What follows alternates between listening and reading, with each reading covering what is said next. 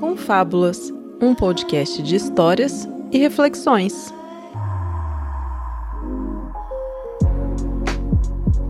Muito bem, está começando mais um Confábulas. Eu sou o Bergs e hoje eu conto com a presença de um cara que eu considero demais, demais da conta, sou. Demais da conta, uai. Né, Zé? Vamos gravar um podcastzinho, né, Zé? Essa daí é de BH, hein? Ô, Zé, tá ligado, sim? Isso aí é BH, cola com nós. É, mano, faz tempo que, eu não, que esse mano não aparece aqui no Confinha, né? Tive a honra, né, de conhecê-lo pessoalmente e gravar com ele é sempre gostoso demais. Meu querido Cláudio Rezende. E aí, Cláudio, beleza? Olá, Renan. Ah, o Zenberg. bom demais, bom demais, Beleza, cara. meu querido, como é que você tá? Estamos aí, né? Sempre gravando um podcastzinho pra aliviar a mente, né? Pra quem não conhece, senhor Cláudio, vulgo Krau, né? Participava talvez de um dos melhores podcasts já feitos na história desse país. Olha isso, Quiçá do mundo, né? Que era o antigo Café com Porrada. Com certeza tem ouvinte do Confinha que veio de lá, ou pelo menos conhece esse podcast. E eu tava conversando até mais cedo com o Krau no Zap, que realmente foi um dos podcasts mais engraçados, assim, o que eu sinto mais falta, cara, porque aquilo ali foi ouro demais, cara. E fica até recomendação, deve existir ainda aí nos Spotify da vida, porque o Spotify ele toma pra si o podcast, né? Então, cara, fica a recomendação aí, ó, pra começar, vá no Café com Porrada, vê os episódios antigos, o Krau tá lá, eu tô em alguns episódios, veja que ali é relíquia, mano. Ali é relíquia, fala aí. Fala se não, Não, é, Krau, é- estou mentindo? Não tá, cara. Aquilo ali foi uma experiência bem gostosinha, né? No mínimo gostosinha, como tinha que ser. Muito natural, então eu acho que é por isso que era graça pela graça. Então era. Aham. A gente tentava seguir uma coisa legal ali, mas, velho, foi. Como você falou, velho, aquilo ali é ouro pra caralho. Aquilo ali era, aquilo era uma delícia, cara. Mas realmente, cara, sinto falta, mas a vida muda, né? A vida muda, o importante é não perder o contato com algumas pessoas e eu sempre tento conversar com as pessoas que, que, que saíram da mídia, pelo menos, né, cara? Continuar mantendo um contato que é importante, né? E galera, é, eu gravei ano passado quatro episódios de uma minissérie, vamos dizer assim. Eu adoro falar que eu gravo séries dentro do feed, que foi a quarentena e estabilidade emocional. Foi justamente sobre a pandemia que a gente passou. Eu lembro que o primeiro episódio com a Dani, cara, foi lá no comecinho da pandemia, onde o assunto no episódio foi estocar papel higiênico. Lembram, galera? Quando a galera tava estocando papel higiênico, acabaram os álcool em gel no mercado, cara. Eu lembro que eu tava tentando achar álcool no mercado e não achava, porque as pessoas estavam desesperadas. Esse era o nível do papo daquele primeiro episódio. E olha a merda que estamos hoje, cara. E eu encerrei o, o último episódio bem bad vibes mesmo, porque já tava ruim e eu ainda tinha um pingo de esperança que ia melhorar em 2021, mas tá cada vez pior. Mais de 300 mil já morreram esse ano. Olha que loucura. Só que Trouxe o Krau porque é um cara que eu acho que vai agregar muito no- nesse, nesse papo, porque é um cara que tá passando por momentos muito diferentes nessa pandemia, acredito eu. Mas pra começar, vamos lá do começo da pandemia com ele. Queria saber pra você, cara, o início da pandemia. O que foi o início da pandemia? Onde você tava? Como que foi isso pra você, cara? Esse impacto. Antes a gente tava até comentando do. Até voltando um pouquinho, né? Na apresentação que você fez, eu não, eu, tipo, eu não caguei pra sua apresentação, né? Mas é Claro. só porque. É, velho, o que que aconteceu ali? A gente tava comentando que aquele Confábulas ao vivo ali foi um dos. Foi meu último grande rolê, na verdade. Dia 20 de janeiro. 18 de janeiro? 18 de janeiro. 18 de janeiro, 2020. exato. É, depois eu voltei, fui trabalhando, trabalhando e saí algumas vezes, mas nada demais. Só que, cara, chegou ali naquele carnaval, eu não tava bem. Sabe? A única Uhum. coisa que eu fiz no carnaval foi sair no, ah, no primeiro dia de feriado que, que eu não trabalhei. Sim. Então ali eu já fui pra uma festinha do trabalho, alguma coisa. E cara, foi o único dia que eu saí do carnaval. Eu não saí, Uhum. fiquei dentro de casa, tava repensando várias coisas que tinham acontecido, tinha terminado um relacionamento ali que tava, já tava naquele processo há muito tempo de término, né? E não tava Uhum. agradável, e então tudo isso pesa muito, e só vim entender sobre peso dessas coisas recentemente. Mas no que que acontece ali? Eu fiquei recluso e me fudi bastante, né? Porque no dia 16 de março eu saí pra trabalhar, já sem saber se eu ia voltar pra casa, porque eu tinha uma expectativa de necessidade, lockdown, e achei que ia ser levado a sério. Falei, porra, Uhum. se eu não trabalhar hoje é bom, porque se- em sequência a gente vai ficar recluso um tempo, a doença vai embora e tá tudo certo, né? A gente achava que ia ser rapidinho, né, cara? É muito louco. Ah, a gente achava que, sei lá, ia ter alguém louco o suficiente de seguir que a ciência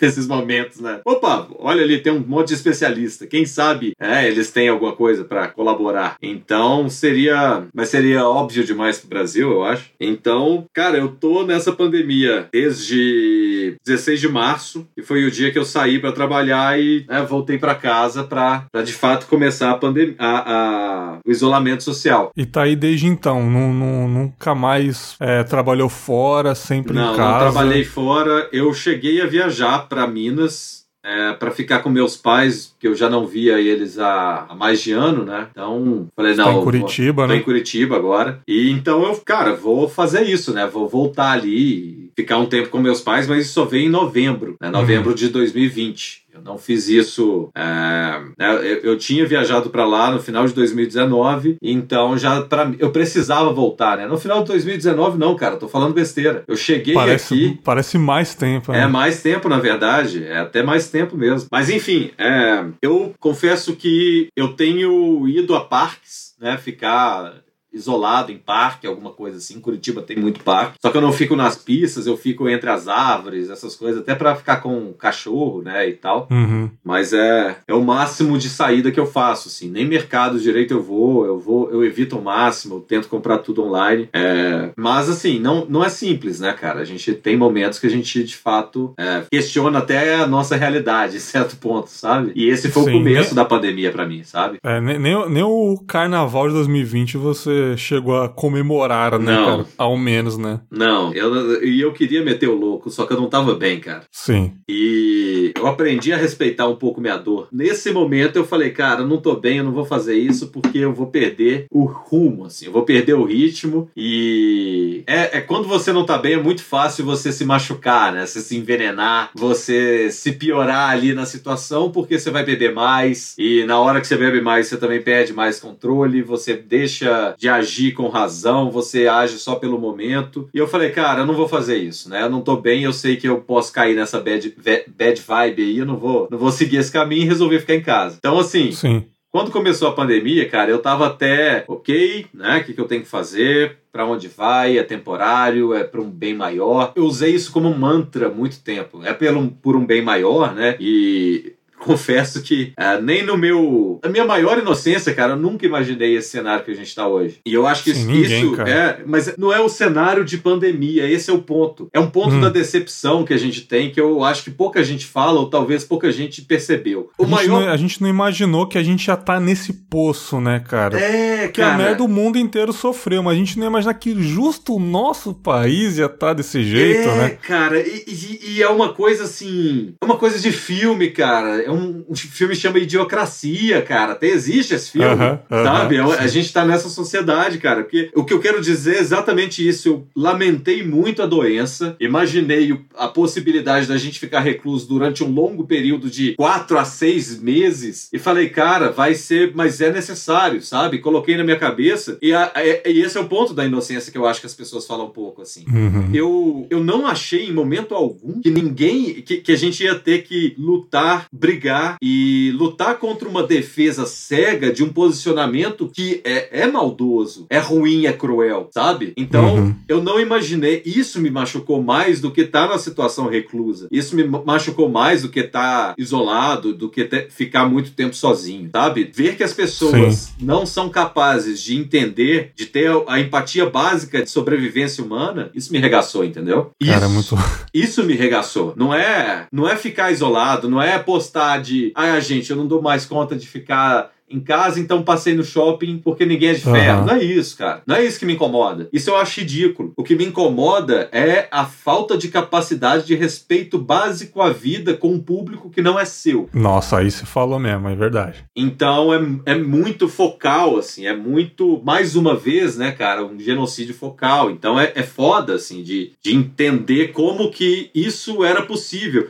Isso, cara, me remete, foi mal, assim, até buscando, né? É, eu acho que no final das contas a gente vai falar de terapia e. Com certeza. E já chegando nesse ponto, né? O que, que é a terapia? É, cara, eu vi tanta coisa, assim, do meu passado e tentando entender por que, que isso me machuca tanto. Isso me frustra como cidadão, sabe? Que pertenço uhum. a uma sociedade. Isso me frustra. Tipo, nada do que eu fiz contribuiu para acontecer o contrário disso. Entende? É, é, é, Sim. Nenhuma conversa de bar foi eficiente, nenhuma conversa com amigos foi eficiente. Quantas pessoas estão do outro lado agora? E é um outro lado, cara, não tem como mais não falar que existe uma barreira nesse meio. Existe uma barreira cultural, existe uma barreira de classe, existe uma barreira de posicionamento. E isso volta na minha adolescência, que era um período que chegou num absurdo do meu pai virar para mim, meu pai lembrar de algo. Nesse nível, é tão é tão pequeno, é tão distante da realidade dele, significava tanto para mim que eu também lembro dessa conversa, que meu, uhum. meu, meu pai chegou para mim e viu eu pintando na minha jaqueta o, o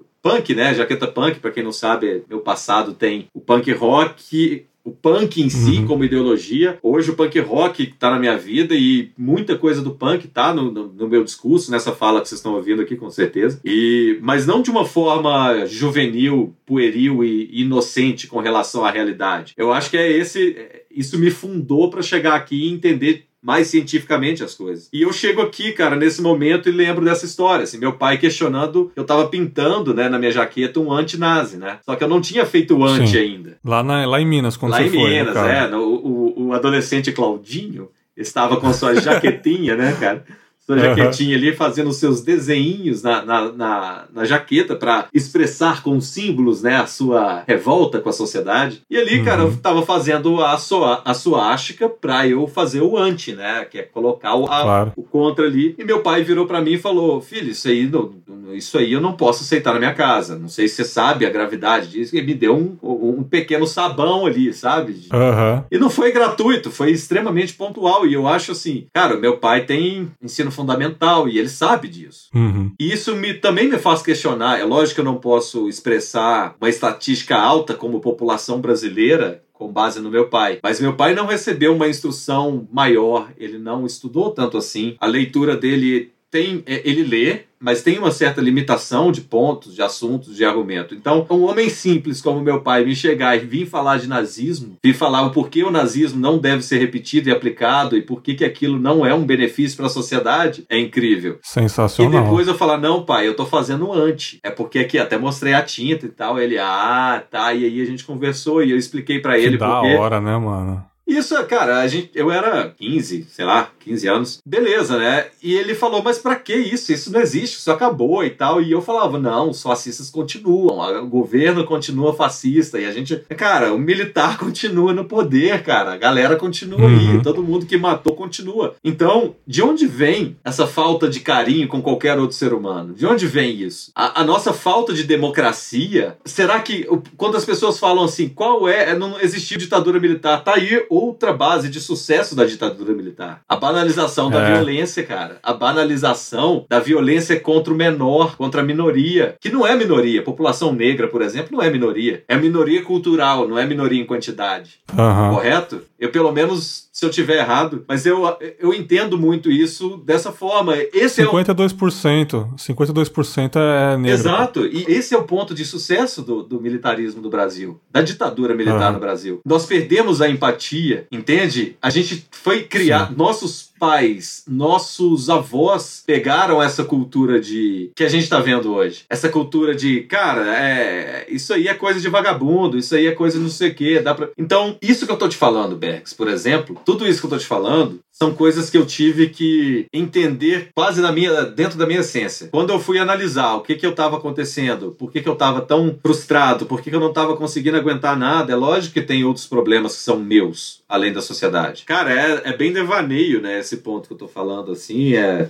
Uhum. Sei lá, eu tô vendo isso aqui como uma oportunidade de passar para você coisas que você falou, cara, eu preciso, me conta o que, que você tá pensando, o que, que tá acontecendo. Aham. Então eu tô aproveitando isso aqui, assim, é tudo bem, a gente tá gravando o podcast, mas é como se eu tivesse trocando uma ideia contigo sobre, cara, meu processo mesmo, tá ligado? É, é uma conversa. Eu lembrei do seu pai, mano. Você falou esse negócio do seu pai. Eu lembrei que lá quando a gente tava dando um rolê lá no Centrão, você tava falando algumas histórias do seu pai. Eu não me lembro realmente as histórias, mas deu a entender que seu pai era correria demais, cara. Tipo, É. seu pai sempre foi o revolucionário das ideias. E eu acho isso muito louco. Um cara do, de Minas, é, não sei se no interior, mas um, um, um cara que já é de outra geração, ter esse pensamento que muito moleque de 18 anos não tem hoje. Pois sabe? é, cara. Isso eu acho de um privilégio, cara. É, Sério mesmo. é, é. Porque, sinceramente, assim, cara, tem, tem muito parente meu que eu tenho até receio de manter o contato, porque ia ser uma decepção se eu começar a conversar e aí a pessoa falar um negócio totalmente escroto e vai dar aquele desânimo de conversar. E você não acha que eu Você vivo tem esse isso, privilégio cara? em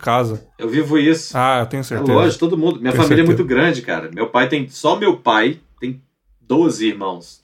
Tinha, né? Porque, a- Nossa, porque é. o Covid fez, né, fez o trabalho na família também. Então, agora são 11 irmãos Uhum. que meu pai tem. Né? 12, são tre- 13 no total, 11 12 vivos agora. E é, e é bem esse corre que você falou. Assim. Meu pai, na verdade, meu pai é de BH. E Aham. ele, inclusive, é legal falar isso. Nos anos 70, meu pai tava com 18 anos, né? Então, Sim. meu pai, um cara da minha altura, né? Um cara mais alto e tal. Cara, exército nessa época, você sabe. O cara tinha corpo, pegou. Né? Não tem jeito. Ele, cara, meu pai tinha sérios problemas comportamentais com a autoridade do exército.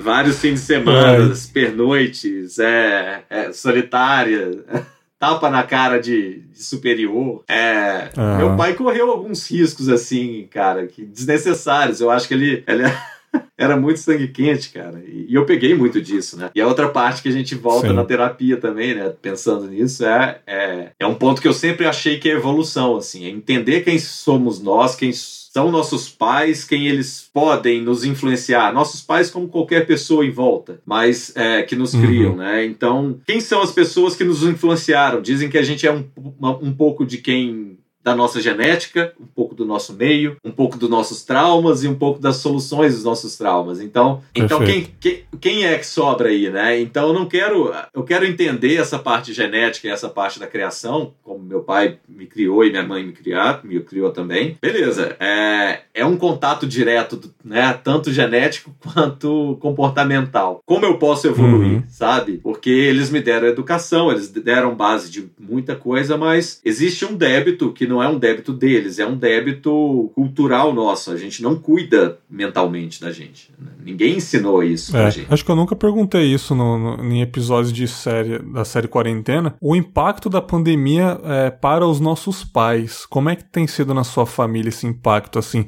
seu pai tá respeitando? Como é que tá a cabeça deles, a ansiedade deles? Porque, pô, eles então, sofrem do mesmo jeito que a gente, talvez de forma diferente, talvez um pouco mais casca grossa, que a geração muda, a geração tá mais aberta a manifestar os sentimentos, mas eles sofrem de alguma forma também, né? Como é que tá na sua casa lá? Eu acho até impossível não comentar dessa forma, mas eu acho que pelo posicionamento político do meu pai e da minha mãe, isso é um suporte enorme para eles respeitarem a pandemia, sabe? E pra você ficar mais tranquilo também, Também, né? cara. E meu pai já tomou a segunda dose, por exemplo. Ele tá imunizado, mas ele tá dentro de casa, sabe? É, Aham. Minha mãe não tá imunizada ainda, mas depois que ela tomar a vacina, ela não vai sair de casa. Então, assim, é muito foda, velho. Meu irmão, cara, um cara de 26 anos, não sai de casa há um ano e três meses. Porra, show. Então é muito foda você ver isso, assim, de entender que, cara, é, minha, minha família me dá essa estrutura também. Pelo menos isso, cara, porque é, eu tive ano passado um burnout, né?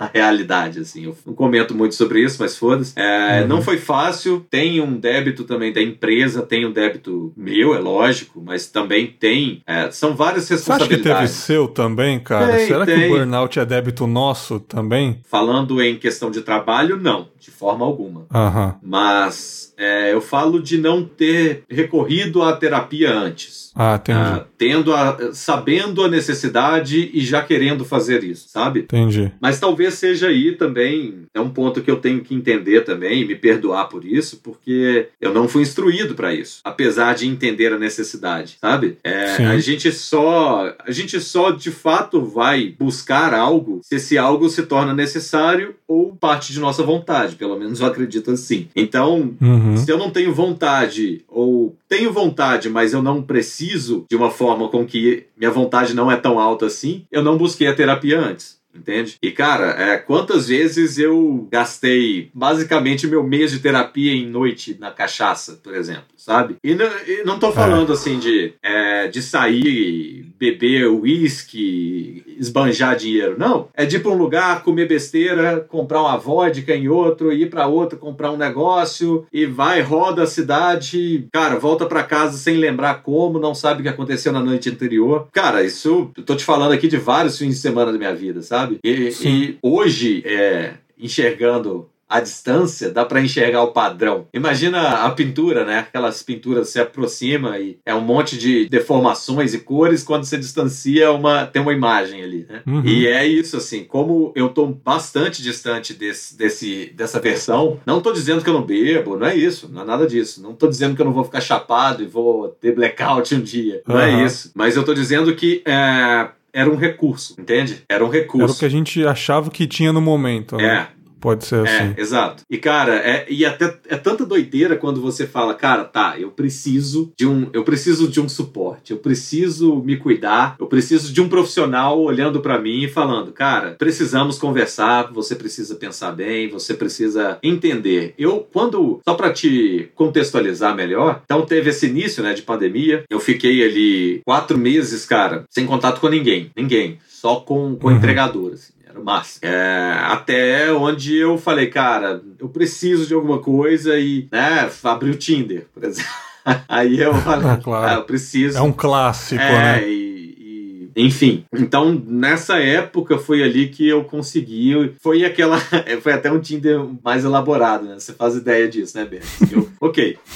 É, tenho que pensar em alguém que eu possa ter uma continuidade de encontros e que não vá diversificar muito, nem para mim, nem para essa pessoa, porque eu de fato, né? Uhum. Então, meio que é, eu acho que foi um processo de entrevistas, assim, sabe? De com quem, com quem, com quem, até chegar no ponto. E, enfim, foi, foi até muito foi até muito legal. Assim. É, é, um, é, um, é, um, é um rolê que tá, tá por aí até hoje, entendeu? É. Então. É. Você falou de aplicativos cara. É, não tem como não falar da, da, da época em que você deu um, uma sumida das redes sociais hum. aí, né? Eu, como amigo pessoal mesmo, é, eu senti, né, cara? Patrícia aqui, que tá aqui né, no quarto também. Aí eu já conversava com ela, ela nem tava aqui, né? Morando uhum. comigo, né? Nessa época da pandemia, conversando com ela pelo zap. Pô, e o Krau, mano? Tá sabendo do, do Cláudio, cara? Ah, ele falou pra mim que ele deu uma, uma sumida aí, cara, pra esvaziamento, porque tava muito difícil as notícias. Era exatamente por causa das notícias que tava pesando, ou era por outras coisas,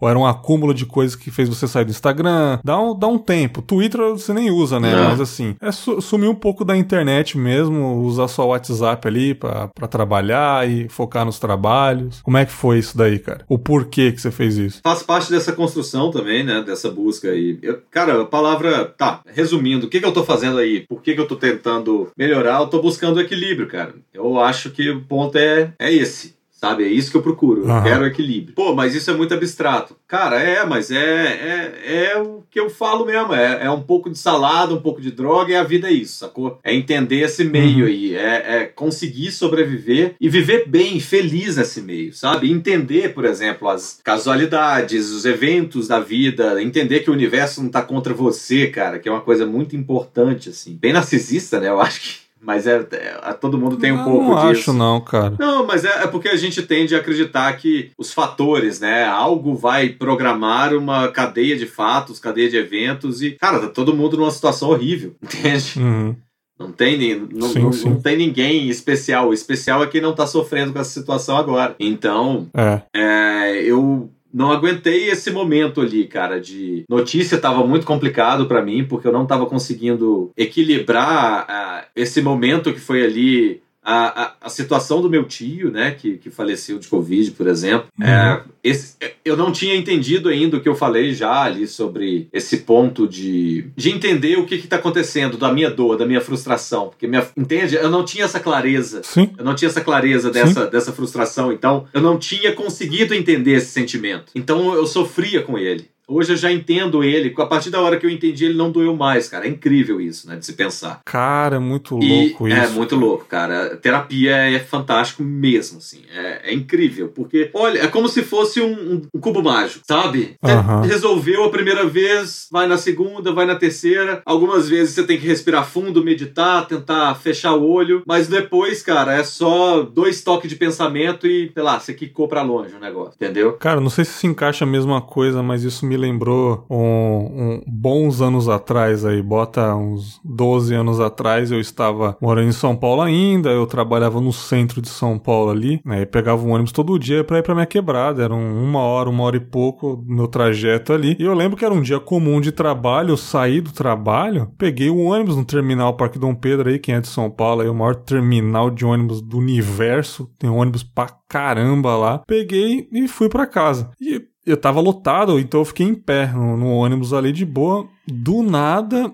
eu acordei no chão do ônibus. Caralho. Né? Claramente ali tive um desmaio e não sei porquê, não senti nada. Abri o olho, a galera me puxando, o motorista falou, cara, quer que eu paro no, no hospital? Aí eu, não, cara, continua aí. Claramente, um monte de gente querendo ir pra casa. O cara não ia dar uma volta pra ir pro hospital. E eu tava realmente real, tranquilo. Uma das pessoas que me levantaram foi um cara que mora no mesmo condomínio que o meu, que morava, né? Pai de um grande amigo meu. E ele me reconheceu, ele, caraca, e aí, Bergs, tudo bom, cara? O que aconteceu? Cara, não sei, cara, aconteceu comigo, mas eu tô bem, você quer uma água? Ele tinha uma garrafinha d'água, eu bebi ali. e acabei sentando do lado dele no ônibus, né? E aí, você trabalha por aqui? Eu falei, trabalho, tal. E comecei a puxar papo. Aí, aí ele colocou a mão no meu ombro e falou: Cara, ontem eu perdi minha esposa, velho. Porra! Ele falou, falei, caraca, Dona Maria, mano, mãe do Paulinho, cara, minha esposa morreu ontem, não sei o que. Eu falei, que isso, cara? Aí já fiquei em choque porque eu amava ela, muito gente boa pra mim, eu não sabia. Fiquei sabendo no dia, olha, olha aqui, no dia, que o Ismael me pegou lá e era um trajeto que ele nem pegava, ele nem tava indo trabalhar, era outro rolê que ele tava fazendo. Olha que pra São Paulo é uma grande é, coincidência, sabe? É, é, são as arquiteturas do destino, né, cara? Muito doido isso. É, mano. E quando ele falou que perdeu a esposa dele, e eu fiquei em choque, assim, muito preocupado com o Paulinho com o filho dele, que era amigo meu e tal. E ele super tranquilo, cara.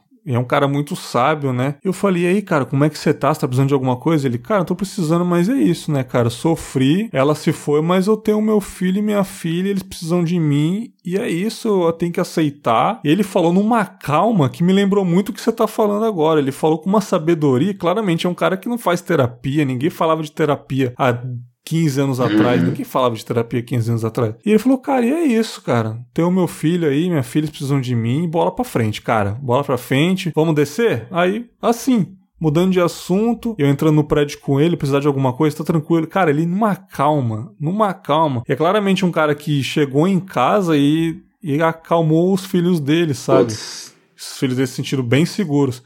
E esse lance de aceitar essas coisas eu acho sensacional, cara. E não é para qualquer um, não. Cara. Pois é, cara. Sabe? Não, é, eu não tô dizendo que eu é consigo. Igual a conversa que eu tive com você, lembra? Eu tive com você no, no, no Instagram. Hum.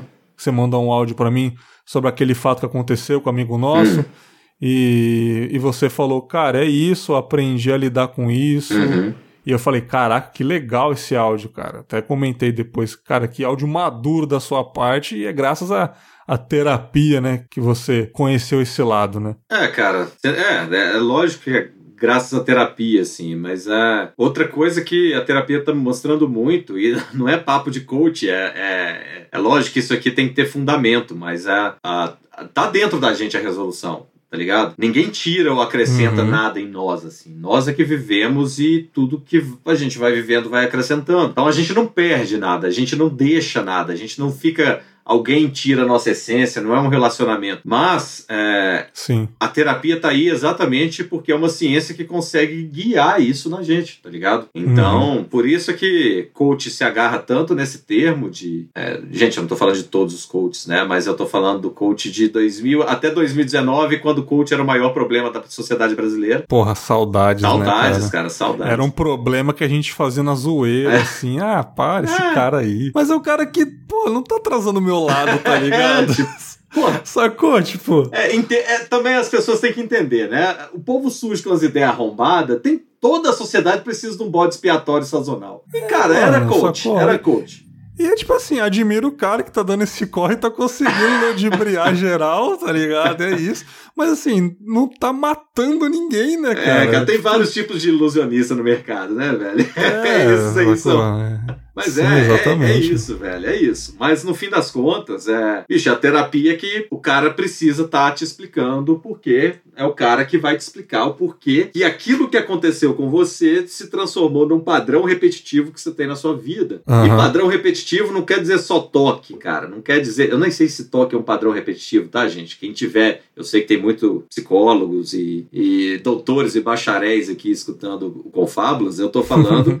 dentro do meu. Agiotas, agiotas, agiotas é, são... traficantes e, e, garotas de programa também, cara. Que são. Público para todos. Público geral. Então, assim, são situações, cara, de, de, de experiência própria, tá? Não são situações de técnicas ou de conhecimento acadêmico, tá? Então, Sim. a experiência que eu tenho é essa, que a, a pessoa vai te ajudar, vai te conduzir, vai te levar e te explicar os motivos, se você quiser entender. E esse é o grande detalhe, né? Você tem que estar tá uhum. em equilíbrio, você tem que estar tá entendendo aquilo. Então, eu confesso que até hoje eu não cancelei nenhuma, nenhuma sessão minha. Eu adiei uma porque eu precisei por causa de momento, uma até hoje. Eu tô, eu tô desde de agosto fazendo terapia. Maravilhoso. Então, assim, é um compromisso meu comigo mesmo, sabe, Bergs? É uma coisa que eu não quero. Ontem, por exemplo, foi um dia que eu precisei muito assim da terapia. Eu tava, eu tava num nível de desequilíbrio que eu não tinha passado ainda desde que eu tava tranquilo tranquilo. Mas também foi um uhum. desequilíbrio que eu identifiquei, sabe? Eu vi que eu tava puto, eu vi que eu tava desequilibrado, então eu parei de trabalhar, parei de responder a algumas pessoas que estavam causando estresse, respirei, afastei, busquei outra, outra coisa para ver, porque, cara, eu prefiro perder 15 minutos para mandar uma mensagem de trabalho e tomar uma ferrada de alguém do que responder a pessoa com o mesmo do que ser do que ser o, o espelho do que eu recebi, tá ligado? Ah, sim, sim. Então, sim, sim. É, é um exercício exercício. A também. maneira que a gente. O tempo que a gente demora para responder uma mensagem por causa de algum problema muda muito o jeito que a gente responde, né? Ah,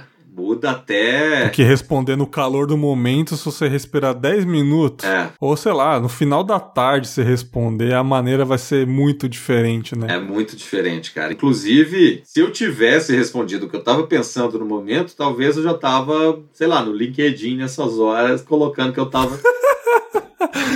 Então, assim. É, Caralho. É, não, eu tô brincando, né? Mas é, é bem assim, é, é, bem aquela coisa de, tá, a gente tem que equilibrar alguns pontos, tem que chegar em algumas conclusões e tem que ser melhor. Eu tenho buscado ser uma versão melhor. Eu sei que, uhum. ah, cara, o que, que é a formatação das coisas, né? O que, que você quer no final das contas com terapia? Cara, é, e eu tô falando muito sério, até em níveis de maturidade. Eu acho que eu comecei, eu tô com 34 anos, Bags. Eu comecei a desenvolver minha maturidade uhum. há dois anos atrás, eu acho. Papo reto, eu achei sempre você é um cara, porra, avançado já, assim, cara. Claro que, falando a real, é, os anos anteriores que a gente que a gente trocava ideia era de maneira bem mais descontraída. Uhum. Confesso que a primeira vez que eu, que eu troquei ideia com você lá no grupo do café, eu lembro que a gente ainda não trocava uma ideia, tal, a gente só tava no mesmo grupo, ainda não sabia mesmo, assim, a, a importância que você era naquele grupo, que você era amigo de infância da galera ali, de adolescência e tal. Aí eu lembro que eu postei uma foto, mano, tipo, num grupo assim, no meu trabalho eu tava com uma camisa meio polo, assim, na época que eu usava camisa polo, hoje eu só uso camisa preta, você tá vendo? Só uso assim, camisa preta, assim. Aí eu falei uma coisa, você, você me zoou a minha camisa, tá ligado? Tipo, Luke Augustinho, assim, na, na marra. Eu falei, caralho, mó cuzão esse arrombado do caralho. Eu achei que ia ter mó rixa, assim. Aí depois a gente acabou gravando junto. Falei, caralho, esse maluco é muito foda, cara. É muito foda. E depois foi desenvolvendo mais as conversas. Falei, mano, esse moleque é, é, é, é muito 10-10, cara. Ah, obrigado. Mas quando cara. a gente conversava, era sempre nesse tom de zoeira, uhum. né? Ou, aí teve uma ocasião, numa madrugada da vida, na época dos Rengaltão, que a gente começou a falar sério sobre um assunto. Falei, caralho, mano, o moleque é.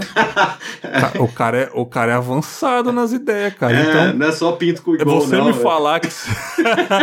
você vem me falar que o papo você desenvolveu maturidade só de dois anos pra cá. Não, eu mas acho assim, impressionante, cara. Não, mas é, vamos lá, né? É, devido os créditos também, eu não posso dizer que eu não era um completo imaturo. É lógico que a minha maturidade eu vim desenvolvendo ela ao longo dos anos. Assim.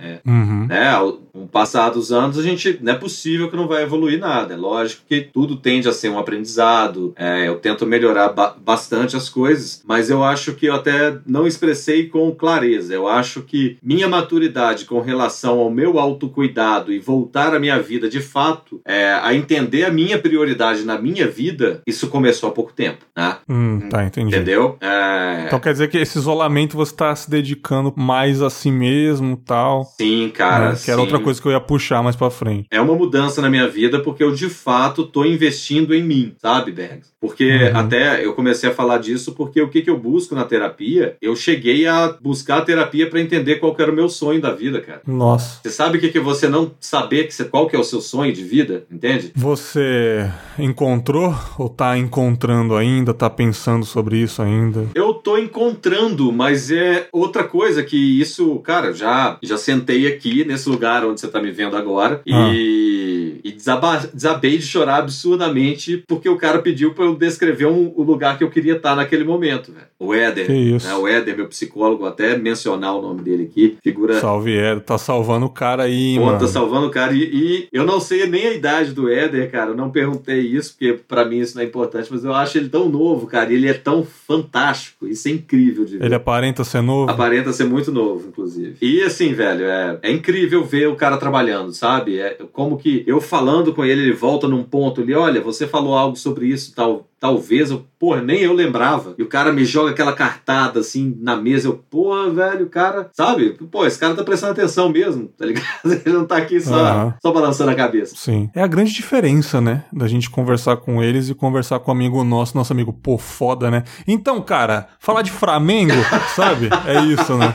Pois é, cara. E eu até perguntei isso. Não sei se eu falei isso, já fiz isso com você. Porque quando a, a, as pessoas me perguntam como é que eu tô, eu tenho falado de verdade, sabe? Então eu tenho afastado as pessoas que não querem saber como eu tô. Ah, maravilhoso. Sim. Isso é, e, e não é afastado. Eu não tenho feito isso de, ah, quero afastar. Não. Eu acho que, que tá, tá bem legal. Porque alguém, e aí, como é que você tá, cara? Tô num momento legal. Que apesar da situação, tô num momento descoberto, terapia e tal. E a pessoa não dá continuidade é porque ela tá cagando pra saber como que eu tô sacou? A gente desenvolve isso mesmo, a gente sabe realmente se a pessoa tá se importando.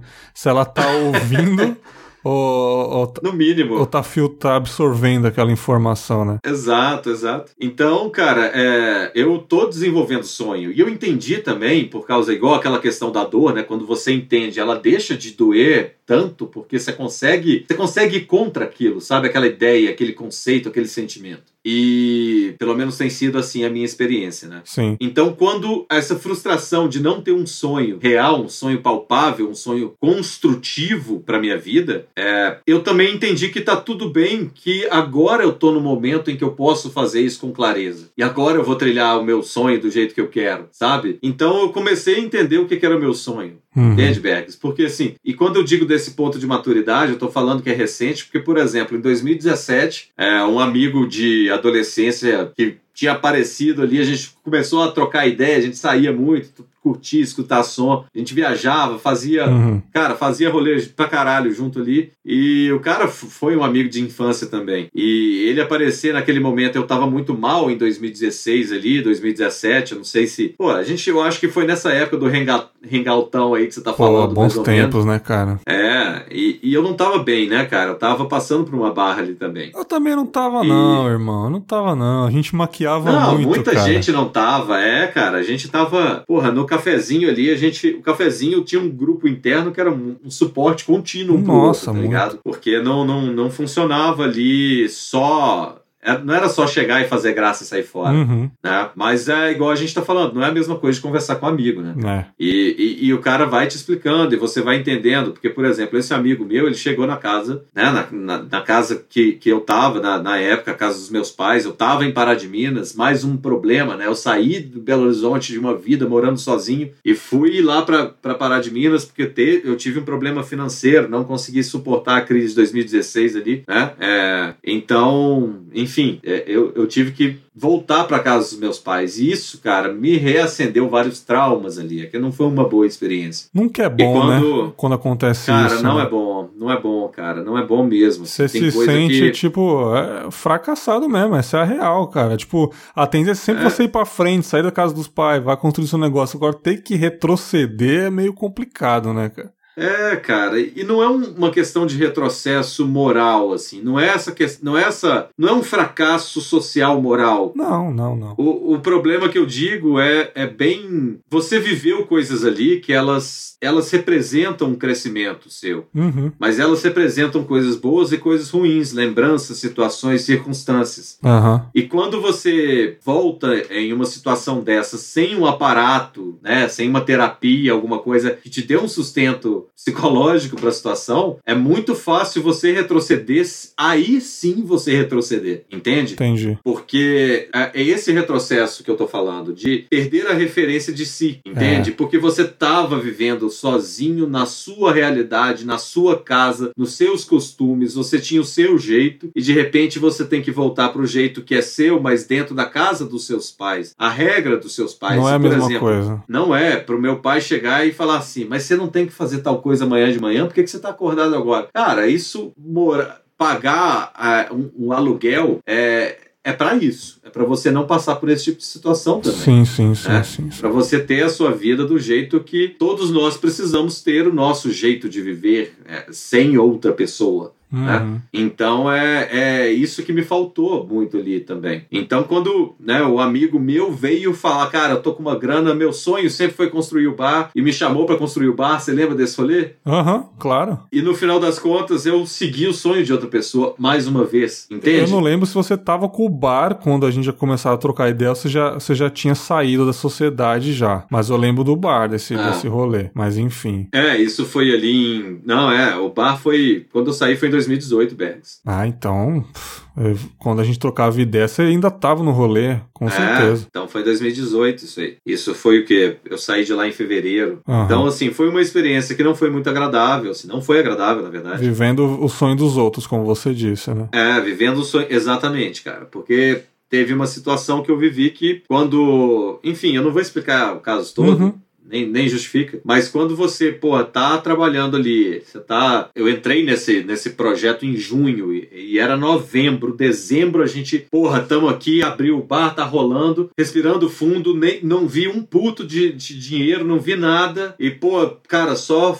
Só terminar aquele cantinho ali que vai ficar massa, né? E tal. E o cara vira e fala: O meu bar tá do jeito que eu queria. Puta merda, aí é Eu, foda. peraí, cara, como assim, sabe? E, o que que tá acontecendo? E, e ali, ali tudo acabou, assim, pra mim. Nesse, nesse, nesse sonho que não era meu, entendeu? Você entendeu que você era uma escada ali mesmo, né? É, total, total. Isso me doeu pra caralho, isso virou um trauma pra mim também, né? Confiar nas pessoas de novo virou um trauma. Então, é. E ainda mais vindo de um amigo, assim, é bem complicado porque, porra, é um cara que você te conhece desde quando você. Não era a pessoa que você é hoje, sabe? Sim. Você não tinha nenhuma personalidade, você era uma criança se desenvolvendo. Então, essa pessoa quebrar essa expectativa da confiança, ou que pra mim foi uma quebra de expectativa da confiança, e pode, sei lá, sei se não tô defendendo lados aqui, mas é porque pra mim doeu, sabe? Não foi agradável e eu me senti lesado. Então, cara, isso não foi a primeira vez que aconteceu, entende, Berg? Sim, sim. Não foi a sim. primeira vez que alguém chegou, me pediu ajuda pra construir um sonho e eu peguei na mão e ajudei a construir. É. E, porra, minha função de vida é ser um construtor de sonho de outras pessoas, cara. Não é, cara. Não quero isso pra mim. Então a terapia tá me ajudando também a ver isso. E isso me trouxe um lado nessa pandemia que eu não esperava. Quando eu entendi que meu sonho ainda era possível, que eu, eu, eu, eu já tava tentando construir o meu sonho e ainda não tinha percebido que isso só o, só o Éder virar e para mim falar, Cláudio, você já tá construindo seu sonho. Você já, olha que você já está fazendo isso. Dá um alívio, né, cara? Você não acha emocionante a gente olhar para trás, ver as cagadas que a gente fez e e, e, e, perceber que, cara, eu não tô mais nessa cagada, pelo menos, né? Não, Sim, não um cara. pouco. Não dá um pouco de alívio. Caramba, beleza, aquela época foi foda, mas eu não tô mais lá, sabe? Cara, tava conversando sobre isso ontem, cara, com um amigo meu, é, um grande amigo, inclusive. Pô, o cara me conhece desde 2003, uhum. só pra você ter uma ideia. Então, assim, é um bom tempo né, de, de amizade que a gente tem. Nossa Senhora. Já tivemos altos, baixos e tivemos esse período aí. E é um período da minha vida, e não, eu confesso que é um período longo da minha vida que foi dedicado a curtir absurdamente. Uhum. Rolou o seguinte, cara, foi em 2009, 2010. Foi quase. Foi tipo a Tropicália pra. Sim. Para o Brasil, foi quase um movimento que a gente criou naquele, naquela época aí, nesses dois anos praticamente. Mas foi um furor, assim, foi uma coisa. Uhum. É, é, foi uma coisa muito louca. A gente respirou uma cultura, um. Caraca. A gente respirou um lifestyle ali, sabe? Uhum. De curtição, de, de pira, de todo mundo tinha. Todo mundo conversava na mesma língua, as referências, as piadas eram Sim. só internas, aquela coisa, e foi inflando e era muita gente e ficou naquele descontrole que vai pro lado sexual e todo mundo ficando muito louco ali naquela uhum. junção de tudo. E, cara, foi um momento que é aquilo que você falou, assim, foi isso, para mim, é, é, é, bem foda ver hoje. Porque eu vejo como uma distância saudável, entende? Entendo Não é que foi um tempo ruim, uhum. mas é, é, é um tempo que tá lá, representou muito bem o que representou. Foi maravilhoso ter passado por aquilo. Saí machucado de várias formas, outras pessoas saíram machucadas de formas até mais sérias, pensando em questão de relacionamento abusivo que aconteceu uhum. é, entre, entre né, amigos. Uma pessoa só é amiga hoje, por exemplo. Então a gente né, dá para entender assim o tanto que coisas foram acontecendo nessa situação. Mas Tropicália é... mesmo, hein? É, foi, foi do Tropicália ali. Por exemplo, de pessoas que, que saíram machucadas ali por relacionamento uhum. abusivo, é, pô, eu só converso com a vítima, né? Não tem jeito. Claro. E mas são, são situações assim, cara, foram ótimas quando aconteceram, assim, a gente não entendia o que estava acontecendo também, se a gente for parar para pensar. Uhum. Mas era um ato de juventude também, sabe? E, pô, tô falando de você, pra você ali de coisas que aconteceram há 12 anos atrás. É muito tempo. Olha como reflete até hoje, né, cara? Impressionante, é, cara. cara. Mas se você. Não é só isso, assim. É, na verdade, minha vida de curtição foi além, né? Eu não parei nessa época. Então, na verdade, até pouco tempo atrás, Bags. Esse é o ponto. Uhum. E tem, tem algumas coisas que eu comecei a entender também de mim, sabe, cara? É, cara, não dá para você pensar. Eu, eu, e não era minha intenção, tá? Mas isso é só para ser, uh, para ser mais figurativo. Eu nem, nem consumo tanto essa leitura, mas não dá para você viver um lifestyle de Bukowski ali pro resto da sua vida, sabe? E, Nunca. e cara, isso, na verdade, isso para mim e, me preocupa vendo tanta gente não lendo, cara, porque o cara tem um conteúdo, né, diferenciado, mas o ponto é acreditar que aquele lifestyle é uma, aquele estilo de vida é uma coisa boa, de alguma uhum. forma.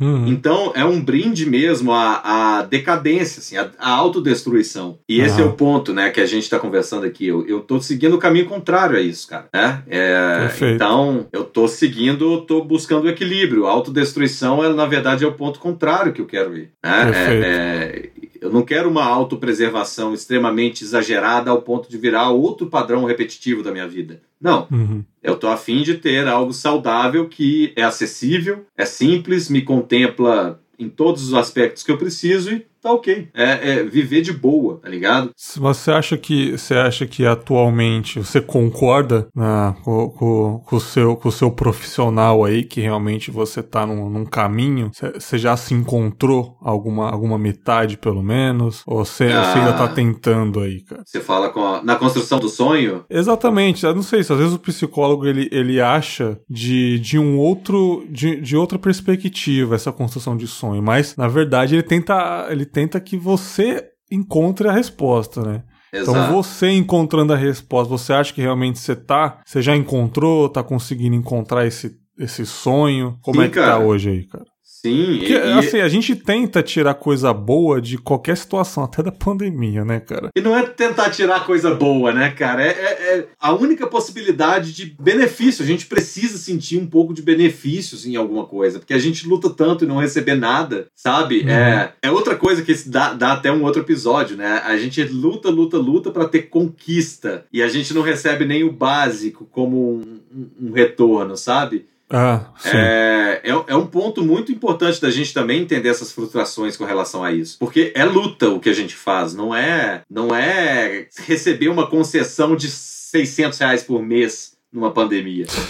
é uma luta, a gente luta, a vida é uma luta, certo? Ela é um Uhum. ato. Então, assim, é impossível a gente aceitar essas con- condições de, ah, estou passando pra você, ó, estou aqui quebrando o galho de vocês com 600 reais por mês. Cara, eu não tive que passar por isso, entende? Mas isso me deixa puto. Eu não tive que passar por isso porque eu tô construindo meu sonho, esse é o ponto. E eu consegui chegar num ponto onde eu não tô sendo atingido por isso, benefício também da minha área é de tecnologia, é uma área digital, então, consequentemente, a, a situação de pandemia é analógica e isso custa caro para o que é offline. Então, Uhum. minha profissão foi beneficiada nesse momento e, consequentemente, as empresas que eu trabalho são beneficiadas, é, foram beneficiadas com o alto número de venda para, principalmente, para a sua casa. Então, é, tem muito isso, né? Eu peguei um momento profissional de crescimento que me deu uma tranquilidade, pelo menos, que eu não vou perder meu emprego nesse momento, entende? De Ah, pandemia. bacana. Isso me dá o suporte, mas isso também veio com o outro lado, né? Se a gente não está preparado, tudo tem dois lados, um bom e um ruim. É outra coisa que a terapia me mostra. Não, não quer dizer que tudo tem dois lados, tem um bom e um ruim. Existe o equilíbrio, existe o lado normal, que não é nada, simplesmente, sabe? E, Uhum. e esse é o ponto. Eu não entendia isso. Então, a pressão do trabalho, eu não soube lidar com ela. E ver uma dificuldade também de. Não, não foi uma dificuldade de, reconhecimento, mas demorou um pouco e, infelizmente. Eu não tava num momento simples ali, cara, eu, eu quebrei total, assim. E teve dia que eu só cheguei pro meu, meu gestor e falei, velho, não dou conta de trabalhar, não tá rolando, preciso de um dia, preciso de outro. É, teve dia que eu tava totalmente quebrado, cara, sabe? Totalmente sem rumo e sem saber o que que tava rolando comigo. Mas, e foi Sim. por isso que eu fui procurar a terapia, né? Eu não tava conseguindo fazer Respeitaram, nada. respeitaram seu Respeitaram, problema. cara, respeitaram, respeitaram muito, respeitaram bastante, inclusive. E me deram, e me deram um suporte também, sabe? Não foi algo, ah, tá lá dando pala, dando piti, ou mimimi, alguma coisa. Não, entenderam a gravidade, me deram suporte. Meu gestor me apoiou muito. Na época era meu gestor, né? Inclusive, saudades do João. Um abraço pra ele, João Mion. E, e cara, o que que rola, velho? Por que, que eu tô comentando nisso, isso, né? Porque o psicólogo, por exemplo, me fez entender que a minha mudança pra cá, a minha primeira saída depois que essa coisa toda do bar aconteceu, que eu falei, cara, foda-se, eu não aguento mais. Eu tava nessa cidade por, né, por um motivo de necessidade e agora, o que, que eu tô fazendo aqui até hoje? Por que, que eu não supri essa necessidade? Fui trabalhar fora, Uhum. sair daqui de novo. Não é uma questão da cidade também, sabe? A cidade não tem culpa que eu sofri um monte de trauma lá. Mas eu vivo isso nessa cidade, porque assim, cara, tem questões sociais que eu não dou conta, sabe? Não, não me não me agradam culturalmente. Hoje em dia, Hoje hoje, em dia, dia, com esse, essa polaridade aí, como é que tá a rapaziada lá? a é rapaziada né? lá tá tá lá, né? Tá- não tá em casa, com certeza não. Então é o mínimo, né, que para compartilhar assim é o mínimo que eu posso dizer. Você acredita que foi a melhor coisa que você fez estar na, na cidade onde você está agora? Vamos dizer assim, você está no melhor momento da sua vida até então. Claro que eu quero que você esteja melhor lá na frente, todos queremos, mas você acha que atualmente você está no melhor momento? Perfeita pergunta para te explicar aquela resposta sobre maturidade. Sim. É a primeira vez na minha vida que a adolescência não é a melhor fase dela. Cara, isso já responde tudo, porque a adolescência a gente acha que é o melhor momento da vida. É, Mas quando a gente chega numa parte onde a gente fala, cara, a adolescência já foi, mas hoje tá melhor, é, é maravilhoso. Porque se a gente ficar numa.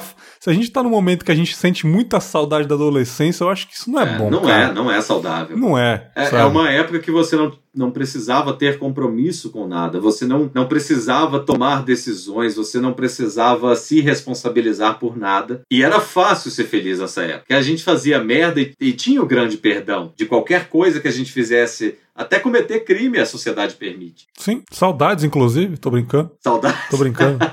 E é, e é bem esse ponto. É, se essa época que era muito fácil viver e é uma época que a gente está se descobrindo que isso é muito importante, tudo é novo. Então a gente passa pelo, sei lá, pelo primeiro porre, pelo primeiro amor, pela primeira várias coisas. É uma, uhum. é uma fase deliciosa da vida. É como se você estivesse passando pela primeira experiência, sei lá, cara, de, porra, fala um lugar que você queria viajar no mundo e você ia estar tá lá nesse momento, porque é a primeira experiência que você está tendo daquilo. É a mesma coisa com tudo. É como se a nossa vida fosse só aquele sentimento de euforia. Então, uhum. é, entender que nesse momento, onde eu tenho todas as obrigações que eu não tinha naquela época, eu tenho hoje, porra, eu tô no cagaço com, pra, pra ter documentação para receber meu salário do mês. Eu tô com um cagaço para porque eu não sou, eu não sou CLT. Eu tô com um cagaço para contrato. É, contrato. Eu tô com um cagaço para ser aprovado numa imobiliária porque eu quero ir para uma casa, não quero ficar aqui nesse apartamento mais. Eu tô com vários cagaços na minha vida. Mesmo com todos esses problemas, tô com problema você... no trabalho mas mesmo uhum. assim, eu tô na minha me melhor fase. Minha... Eu tô no meio de uma pandemia, da crise sanitária fodida. Eu tô no meio do governo Bolsonaro e tô na melhor fase da minha vida. Cara, então é Entende o que eu quero dizer? Isso, e, e eu não tô alheio ao que tá acontecendo à minha volta. Eu tô falando uhum. que, em mim, para mim, por mim, eu tô bem. Apesar de em certos momentos eu não entender, perder o controle. Eu perdi o controle ontem. Mas ao mesmo tempo eu tive munição, eu tive, eu tive suficiência e autonomia para calma, respira, para, fui na sala, fiz uma meditação com a Alexa, guiadinha, meditação natura que chama, uma delícia, sabe? Fiz ali, cara, tomei um chá, voltei, respondi quem eu tinha que responder, fiz o que eu tinha que fazer, parei, parei de trabalhar ali, comecei a trabalhar hoje mais cedo e resolvi tudo que eu tinha que resolver, tá ligado? Então, assim. Sim. É, não quer dizer que é um problema. É, é, eu tô igual eu tô te falando, não é que eu tô alheio, mas é porque eu tô com mais controle sobre mim com relação ao que me atinge, pelo menos, o que me deixa puto. Quantas sessões eu fui falado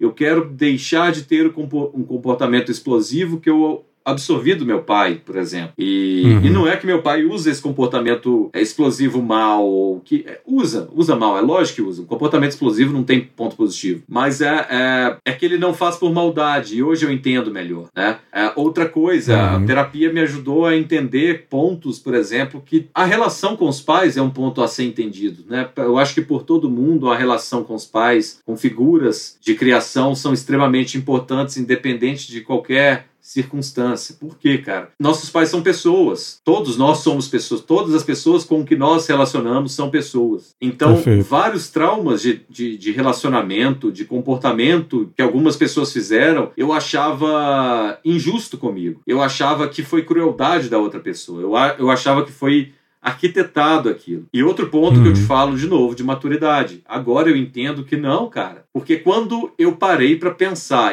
aí uma, um cara que que você está sentado na sua frente durante o tempo todo, reclamando do que a outra pessoa fez com você, vira e fala: Cláudio, se você estivesse na situação XYZ, por exemplo, você seria capaz de fazer aquilo que essa pessoa fez com você? Você se acha imoral por isso? Você se acha cruel por isso? Você se acha é, uma pessoa ruim por isso? Não, cara, uhum. são pessoas agindo, vai saber com quantos traumas, são pessoas agindo, vai saber com quantos desesperos, com quantos medos, com quantas sei lá, padrões, repetitivos ou não, mas padrões apoiados em quantos traumas. Cara, é, eu seria capaz de cometer o mesmo erro, tanto que eu cometi. Por que, que por, quando a outra Sim. pessoa faz é crueldade, sabe? Então, uhum. é, eu comecei a entender. É, eu sempre me orgulhei muito de ser sincero eu aprendi um pouco mais sobre sinceridade, sabe? Eu acho que são tudo exercício de empatia também, porque quando você entende o que que, o que, que machuca as pessoas, para que, que você vai fazer algo? Que é outro ponto que frustra na sociedade, né? Se você, se uma pessoa vira que tá apanhando moralmente, vira e fala assim, para, tá doendo, você pode parar de falar tal palavra, você pode deixar de falar tal termo, você pode deixar de fazer tal piada,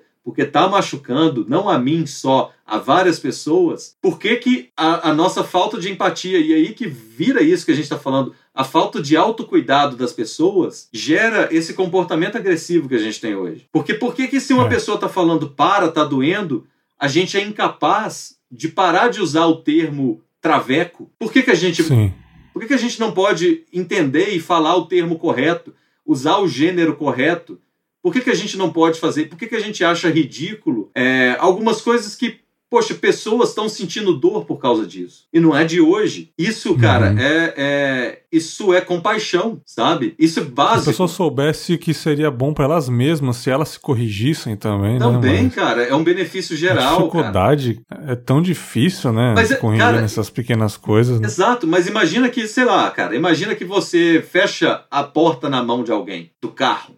Uhum. E a pessoa vai gritar, você não vai abrir a porta, você vai falar: Ah, cara, que mimimi, você alcança aqui a porra do negócio, abre aí, ó. Tá reclamando de quê? Sabe? Cara, não, a, a pessoa tá sentindo dor. Desde quando eu posso, eu tenho o poder de falar assim: não, essa dor não é legítima. Como que eu tenho capacidade de virar cara, para uma pessoa negra e falar que a luta dela não é legítima. Como que eu tenho a capacidade de virar para. Entende o que eu quero? Não é ridículo quando a gente expõe desse jeito? É.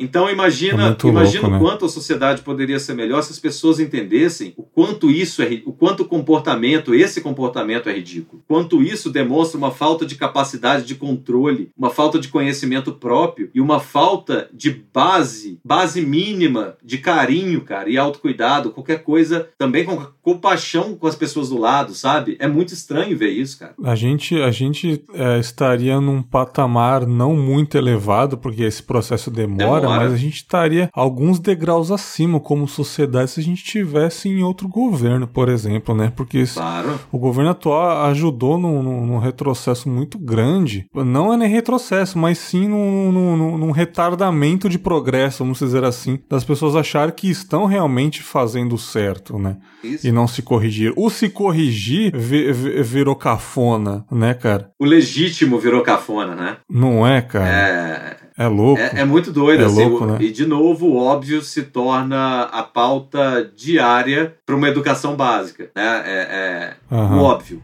Simplesmente o óbvio. A estudar história. Imagina o que é fazer algo do seu tempo. Imagina que tiveram hum. pessoas que estiveram na escola no mesmo tempo que você e não sabem um fato histórico. Mesmo tempo mesmo, cara. Entende? É, e não tem um mínimo de senso com relação a direito. Direito universal. Uhum. Eu não estou falando de direito penal, direito legislativo, não, básico, básico, o direito que você tem de ser, o direito que você tem Sim. de viver, o direito que você tem de ter saneamento básico. De ir e vir em paz. Né? né? De, e, cara, e aí a gente bate num ponto assim. É, e eu comecei a falando disso por causa da minha sinceridade, né? Que eu sempre achei um, um, uma, uma ferramenta importante, mas o, o, pô, o Éder me, me lança umas frases e eu anoto tudo, cara. É, é é incrível, assim. Eu tenho todas as, todas as sessões, eu tenho um documento do Word, sabe? Maneiro. E, e eu estudo mesmo essas coisas, sabe? Para mim é bem importante. E quando o cara vira para você e você tá falando, não, porque minha sinceridade e tal, e o cara vira, eu preciso falar tal coisa pra pessoa, porque é a sinceridade, cara. Cláudio,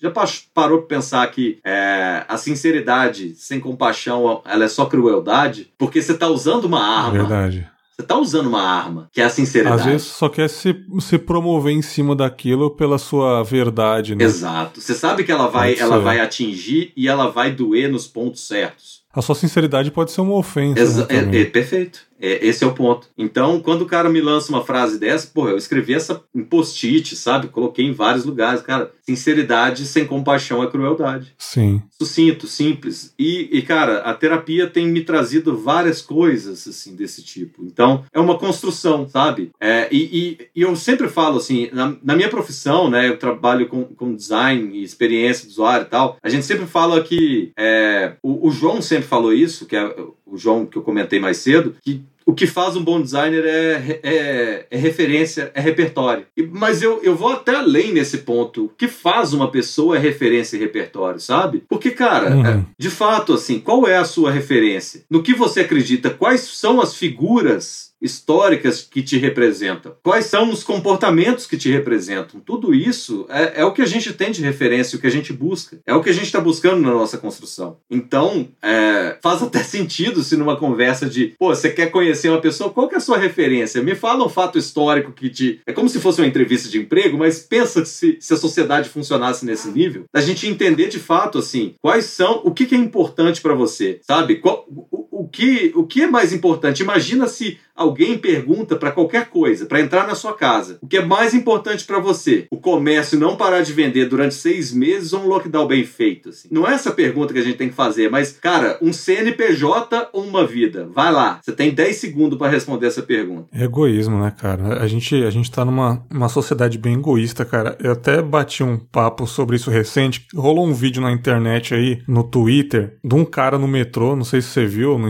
no Twitter você não viu, mas não. não sei se rolou em algum grupo do Instagram, alguma coisa aí. É, tinha duas meninas lá, uma do lado da outra, amigas assim, elas estavam esperando o metrô chegar e tinha um cara andando ali sondando elas. E quando o metrô se aproximou, a intenção dele era empurrá-las pros trilhos. Caralho! Né? Então quando o metrô tava chegando, ele foi e empurrou as meninas, só que por algum motivo as meninas perceberam ali, ela, ele só conseguiu empurrar um pouquinho, então elas não foram muito pra frente e elas ficaram desesperadas. E ele ficou de boa andando pela estação e ninguém fez nada, nada, nada, nada. As meninas assustadas depois que foram lá, tentaram achar um guarda do metrô e fizeram o boletim, mas ninguém fez nada, né, cara? E até eu tô fazendo uns, uns cursos aí de avaliação da empresa recentemente, teve um caso de uma menina que ela foi assaltada no ponto de ônibus, roubaram tudo dela, joias, é, anel, aliança, celular e tudo. E quando ela ficou lá fazendo o BO na delegacia, ela ficou mais chateada, não pelos pertences, mas sim porque ninguém foi lá confortar ela depois,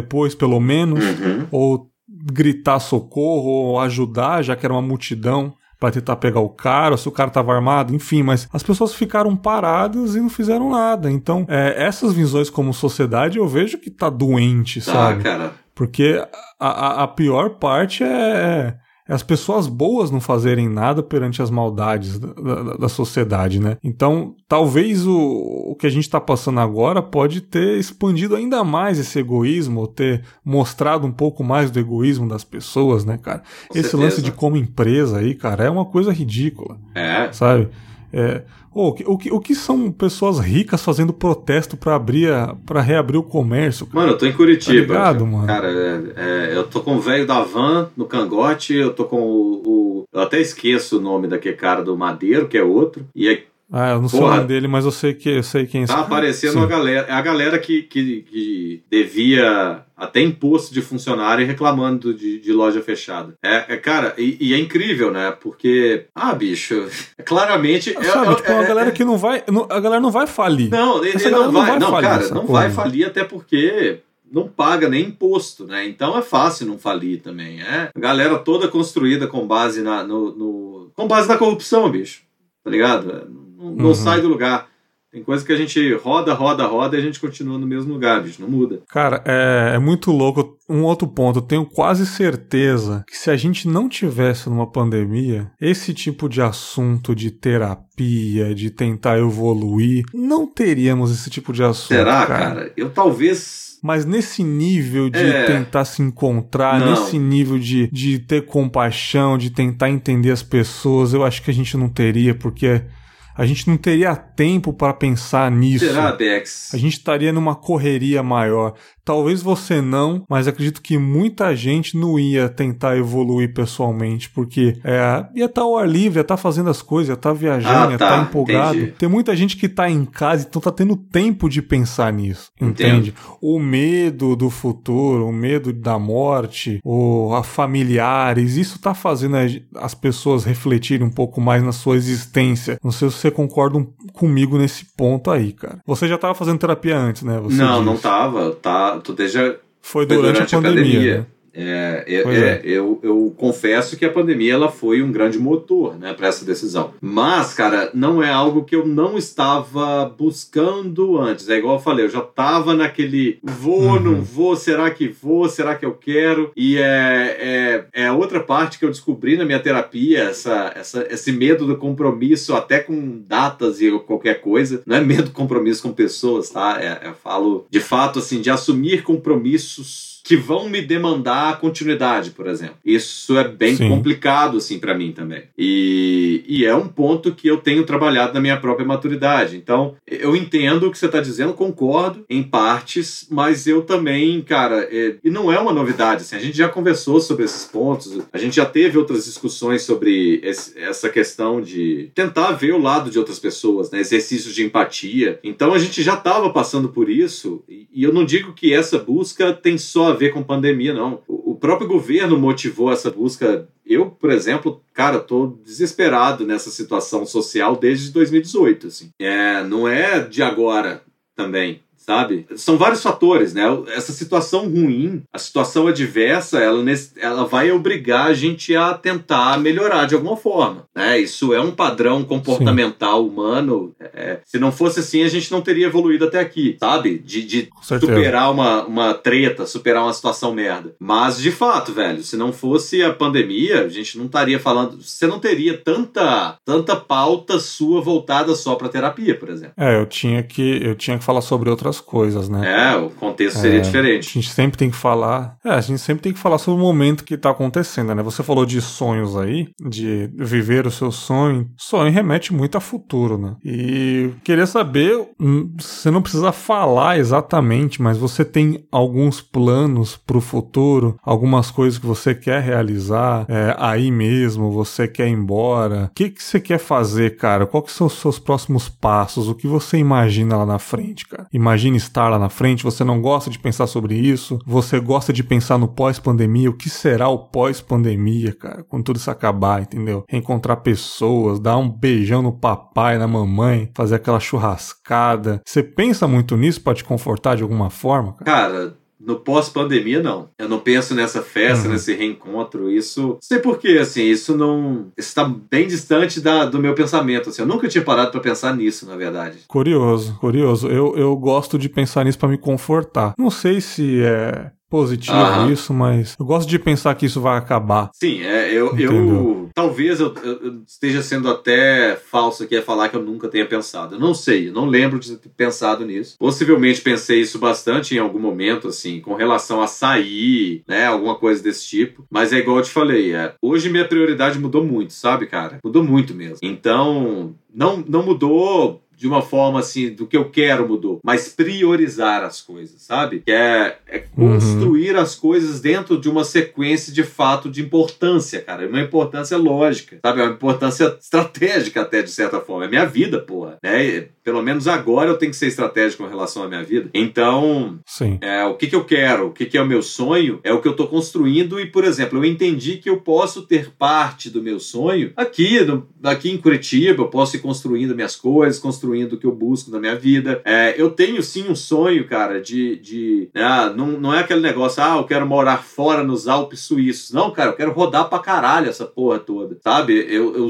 eu, eu Uhum. tenho o sonho de rodar o mundo pra caralho, de, de encontrar, velho, uma coisa que eu sou louco. E é uma das minhas bases de sonho, que eu não tem problema nenhum falar, é viver intercâmbios culturais, cara. Conhecer pessoas, sabe? Pô, isso é maravilhoso, É, pô. porra, é, cara. Eu não tive a oportunidade financeira de fazer isso. Não tive a oportunidade. De, igual, tem uma galera que teve essa possibilidade. Ah, você quer uma festa de 15 anos ou intercâmbio? Você quer uma festa de. Porra, eu tive. A vida é boa demais pra algumas pessoas. É, cara, eu né? ganhei 18 anos em uma festa, assim, tipo, porra, bom pra caralho. Mas eu não tive, sabe, essa coisa de carro, ganhar. Porra, não usei nem aparelho quando eu era moleque, velho, tá ligado? Eu tenho sonho de, de ter esse intercâmbio cultural. Eu, eu amo ler coisas de outros lugares, eu gosto disso, eu quero viver essa experiência. Eu vejo meu sonho é muito experimentação. Eu quero comer de várias comidas, eu quero escutar todo tipo de Eu música. percebo que eu percebo que esses sonhos seus aí Ah. mete muito a só você, cara. Eu acho isso sensacional. É, cara. mas É muito eu pra eu mesmo, cara. É. Não, mas é sério, cara. Parece tão bobo que eu tô falando, mas é, é, sabe, é, é sempre você. Eu quero fazer isso, eu quero ficar bem fazendo isso, eu quero realizar isso. É sempre no individual, mas do lado positivo da Sim. coisa, cara. Eu, eu vejo uma necessidade de, te, de,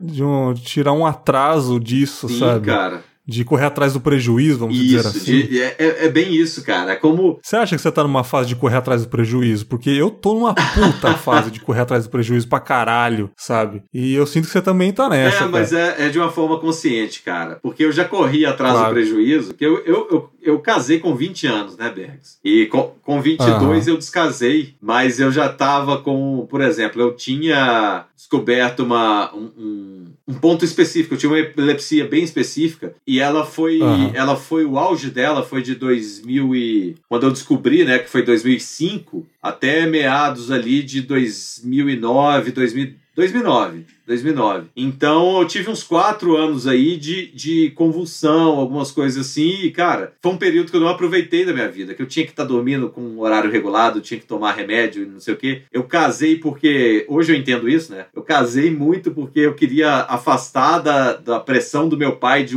extremo cuidado e me tratava como se eu fosse a rosinha do pequeno príncipe, tá ligado? Caraca, é, cara, e, e tava foda, assim. Então, eu tomei várias decisões buscando uma independência ali e me enchi o cu de folha no final das contas. Mas, nesse uhum. processo todo, é um processo extremamente válido, eu voltei ali Cara, eu queria comer com arroz e feijão esses quatro anos que eu perdi, né? Então foi uma Faz porra sentido. louquice do início ao fim ali. E era aquela tropicália que eu te falei, que começou bem nesse ponto. Uhum. Então, os anos seguintes, até eu chegar nesse ponto de te falar, cara, uma das maiores decisões e melhores decisões que eu tomei foi vir para Curitiba, sabe? É, é tá dentro disso. Eu tô construindo esse sonho. É, é, porque Curitiba me proporcionou isso. Eu descobri a. É, é, eu descobri uma cidade que eu quero. Cara, falando em Brasil, eu, eu, gosto muito daqui, sabe? Demais. E eu me sinto até um pouco curitibano hoje, assim. Não, você me falou sobre essa cidade. É. Custo-benefício, a qualidade de vida aí deve cara, ser de muito preservar, boa. É, de preservar as opções. Pô, eu posso, no meio de uma pandemia, cara, eu vou para um parque sem encostar em ninguém, sem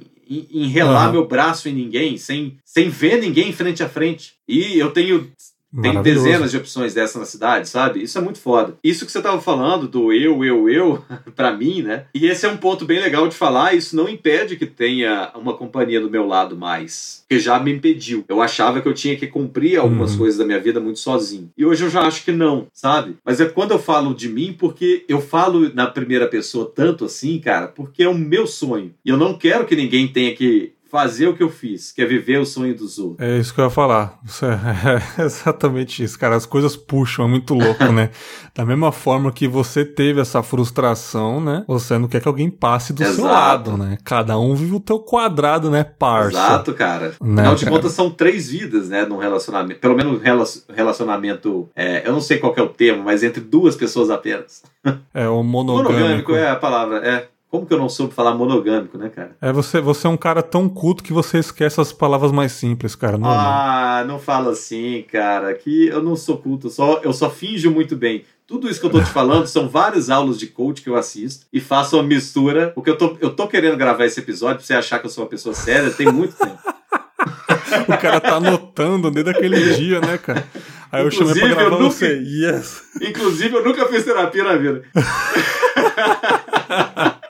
Maravilhoso. Mas, maravilhoso. cara, de fato, assim, uma coisa vai puxando a outra e é isso. Eu não quero que ninguém passe por isso. Eu comecei a terapia falando sobre isso. Eu não quero que ninguém. Ninguém precisa passar pelos meus problemas também, uhum. sabe? Mas é um ponto que também. Eu posso compartilhar os meus problemas também. Só que eu quero que uma pessoa queira compartilhar isso comigo. Eu não quero ficar, olha, olha o meu problema, internet. Toma na goela. Eu não quero ficar, olha, é, sei lá, é, eu, já, eu já trabalho com design. Assim. Design é uma coisa que tem que ter estética. Primeiro, estética, todo mundo fala, ah, design é uma coisa bonita. Não, estética é uma das últimas coisas, cara. Funcionalidade. Solucionou um problema? É funcional? Beleza, se for bonito é melhor ainda. Esse é o ponto. É isso. Então, assim, é, cara, até o, até o reclamar mudou sabe? Para que, que eu vou reclamar para alguma coisa nos, nos, ventos da internet, sendo que qual é o retorno que eu vou ter daquilo, além de biscoito? E biscoito virtual. Antes foi um biscoito que 10 caloria, fosse gostosinho. Mas não, não é nem isso, cara. É uma coisa não funcional. E isso Sim, é o que contribui para essa sociedade, esse comportamento. Ah, não tem nada demais a gente querer um pouco de autoestima. Isso é bom, um pouquinho de, de, de biscoito é bom para autoestima. Cara, não autoestima, é você fazer uma terapia, é você parar o seu tempo e. Tá, o que, que eu vou fazer? Eu vou assistir 5 horas de Netflix durante. depois do meu trabalho? Ou eu vou assistir 3 horas de Netflix, vou estudar um pouco de inglês e fazer um curso de uma hora? Sim. Sabe? Ou, cara, eu vou pegar aqui e fazer um yoga, eu vou, sei lá, correr em volta da minha casa, correr dentro do meu apartamento, sei lá, cara, fazer uma flexão, fazer qualquer coisa. Não tô dizendo que isso é necessário, que todo mundo tenha necessidade de ter um corpo bom e tal. Mas, cara, a pandemia tá deixando a gente cada vez mais é, sedentário. É uma questão de saúde. Eu não tô falando de corpo é, é, perfeito, eu não tô falando de todo mundo tem que saber inglês, não é isso. Eu tô falando de saber usar seu tempo, né? Sim, sim. Outra coisa, a gente tá tão acostumado a trabalhar igual uns filha da puta e depois só querer descansar que a gente não, a gente não investe em, em nós mesmos, cara. A gente não foi ensinado a investir na gente, bicho. A gente vive Uhum. com base no trabalhar, trabalhar, trabalhar, descansar. Trabalhar, trabalhar, trabalhar, trabalhar, descansar. Então, isso é pesado pra gente. E a gente não entende isso. O Anderson, numa gravação anterior, que a gente falou um pouco sobre o governo e tal, Hum. ele disse que na terapia, ele falou, ele deu uma dica para as pessoas não se cobrarem tanto também nessa pandemia. Sim. Né? A visão dele de que, pô, você tá em casa, você tem que fazer isso, aproveita o tempo, você não tá em casa, então vai fazer, vai fazer coisa pra caramba, vai, vai ralar, vai fazer curso pra caramba. O não se cobrar também é importante, né? Extremamente Você também importante. Mas aí é esses tá. momentos de sossegar também, né? Aí é que tá, cara. É, é importante, só que a gente tem que saber entender o que, que é o comportamento desfuncional, pensamento desfuncional, essa ansiedade que a gente cria, porque tem tanta gente que fala, ah, eu não posso me cobrar e não faz absolutamente nada. Então, assim, é, nós, quando a gente só, a gente não tá, tá, tá partindo de um pensamento saudável, quando a gente tá com padrões, com pensamentos disfuncionais, baseados, por exemplo, em, ah, cara, é, é, é igual aquilo que eu falei, é, é- é ser sempre uma vítima de uma relação, sempre estar voltado para uma situação dramática, sempre ter achar que as indiretas são para a gente. Isso é um, de fato um, um- alerta de, de, de um ponto que precisa ser estudado, assim. É, Precisa é ter- ser tratado, sabe? Eu vejo muita gente com essa. Você vê lá, tem histórias de- a cada 30 minutos de um dia ativo e a pessoa fala não cobre, não se cobre, não se cobre, ah, não posso fazer nada. Mas assim, você vê que as pessoas também não estão fazendo nada. Então tem um outro lado sobre isso também. O quanto isso se tornou um apoio sobre um trauma que a gente está vivendo. A gente de fato não querer fazer nada e e, e praticamente vegetar na frente de telas durante horas com a desculpa de não se cobrar. Não tô dizendo que a gente tem que se cobrar, mas o que, Entendi. o que, que é descansar a mente? O que, que é descansar mentalmente? É trocar de atividade. É deixar de fazer uma atividade e passar para outra. Por exemplo, você não vai ter que arrumar sua casa, você não pode escutar um podcast e arrumar sua casa. Por que, que você não pode, sei lá, colocar um audiobook, velho, e arrumar a pia, sabe? Limpar o chão. Uhum. Eu não tô dizendo que a gente tem que ser uma máquina, que a gente tem que estar, né? Muito pelo contrário, cara. Eu, por exemplo, como trabalho como gestor também, eu, eu, reservo, às vezes, reservava, principalmente no emprego anterior, eu tinha uma equipe maior, é, eu reservava hora, reunião para não falar de trabalho, sabe? Legal. Porque, cara, era uma reunião pra gente falar o que, que tava assistindo, contar caso, saber se estava bem, saber se podia contar Cara, que com ideia outro. boa, cara. Que ideia boa no trabalho. Cara. Porra, cara, eu não posso pegar uma hora da uma hora, duas horas no mês ou quatro horas no mês pra dedicar pra isso, sabe? Porra, então eu não quero Sensacional. tá, eu não quero estar nesse lugar, entendeu? É bem isso, Cara, mais real. um ponto de maturidade pra você aí, cara, porque eu realmente nunca pensei nisso. Numa, numa, numa empresa, a galera chegar a fazer uma reunião sobre, sobre coisa que não é do trabalho. Sentar, talvez abrir um refri, um suco. Isso, E, e isso. conversar sobre outras coisas fora do trabalho, porque quando a gente faz um happy hour com a galera do trabalho, no happy hour as pessoas falam de, de trabalho. Exato. Você já deve ter vivenciado isso pra caramba, cara. Só isso. É, não é só happy hour, é sair com a galera e tá falando do trabalho. E você inverte o valor de no trabalho não falar do trabalho. Isso, às, Olha que louco. às duas horas da tarde de terça-feira, por exemplo. Às três horas da tarde de terça-feira. Entende? É, depois eu até pensei, por que, que eu não fiz essa porra dessa reunião emendada com o almoço? Cada um chegava na Não hora é? que quisesse, sabe? Eu devia ter pensado nisso antes. Eu vou fazer isso de novo. Mas é. Por que não cochilar depois, né, É, cara, ah, porra, não vou, vou ficar lá falando porra nenhuma durante 15 minutos, eu vou dormir aqui, depois eu chego lá atrasado, falo que eu tive um problema, o cachorro, sei lá, cagou na sala. Então, assim, é, tem coisa, cara, que. E, e, isso eu aprendo também com. Igual a gente falou de referência, né? Porra, Christian uhum. Pedroso, velho. Christian Salve, Pedroso. Christian. Olha o cara aí que era do cafezinho, né? O Christian, pô, tive uma. Parceiro demais. Parceiro demais, assim. Tive a oportunidade de estar num ambiente de trabalho com o Christian, que é uma coisa muito louca de se ver. E... É diferente do que a gente conhece Não, é filha da puta do mesmo jeito. Mas assim, ele tem uma responsabilidade maior, sabe? Mas ele chega uhum. até. Ele é muito filha da puta no trabalho, cara.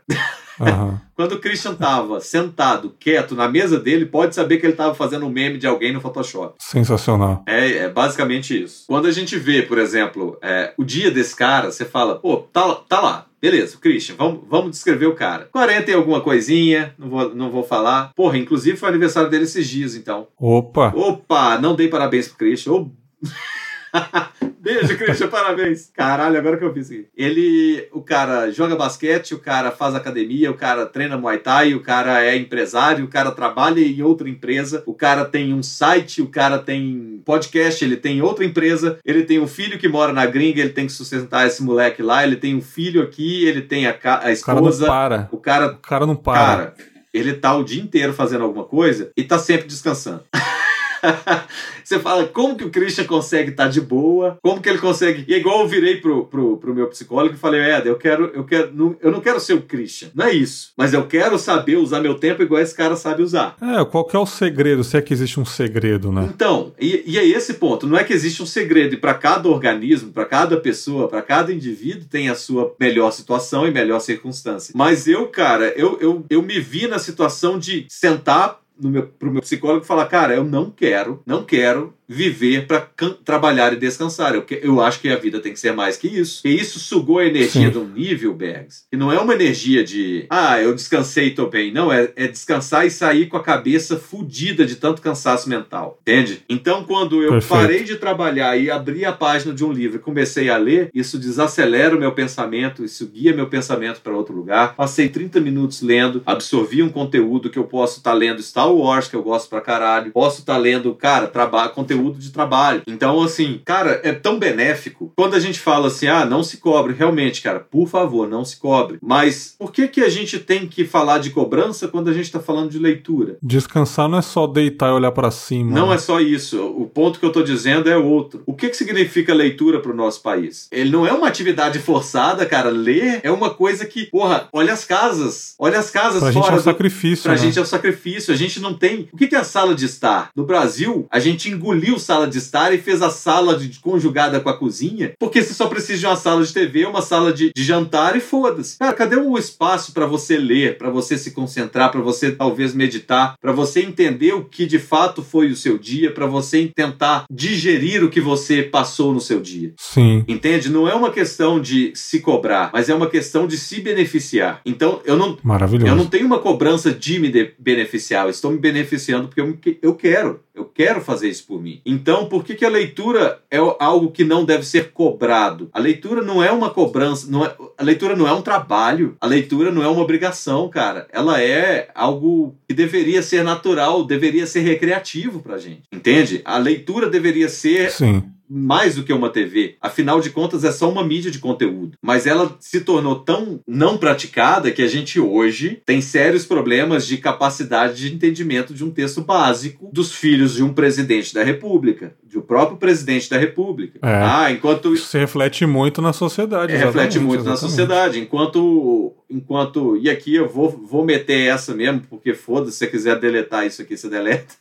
Jamais. Mas enquanto isso, o analfabeto pelo menos sabia ler, sabia interpretar um texto, sabe? O, uhum. o, o presidente analfabeto que eu tô dizendo. Então, Sim. então tem contrapartidas em tudo, assim. Porra, a gente tá falando de coisa simples que é uma leitura. Mas, cara, é, não se cobrar de quê? Eu acho que não se cobrar é quando a gente tá falando de não se cobrar para trabalhar para um CPF. Desculpa, eu usei uhum. o termo errado, né? O, a, a sigla errada, pro, pro CNPJ. Sim. Mas pro, pros seus próprios CPF, eu acho que a gente deve investir, sabe? É uma coisa que, que não é uma cobrança de novo, mas é algo que a gente tem que entender o benefício. O que é se beneficiar nesse ponto, entende? Uhum. Cara, é Eu, eu tenho certeza absoluta que ah, o seu tipo de fala é prova que você realmente tá na melhor fase da sua vida, cara.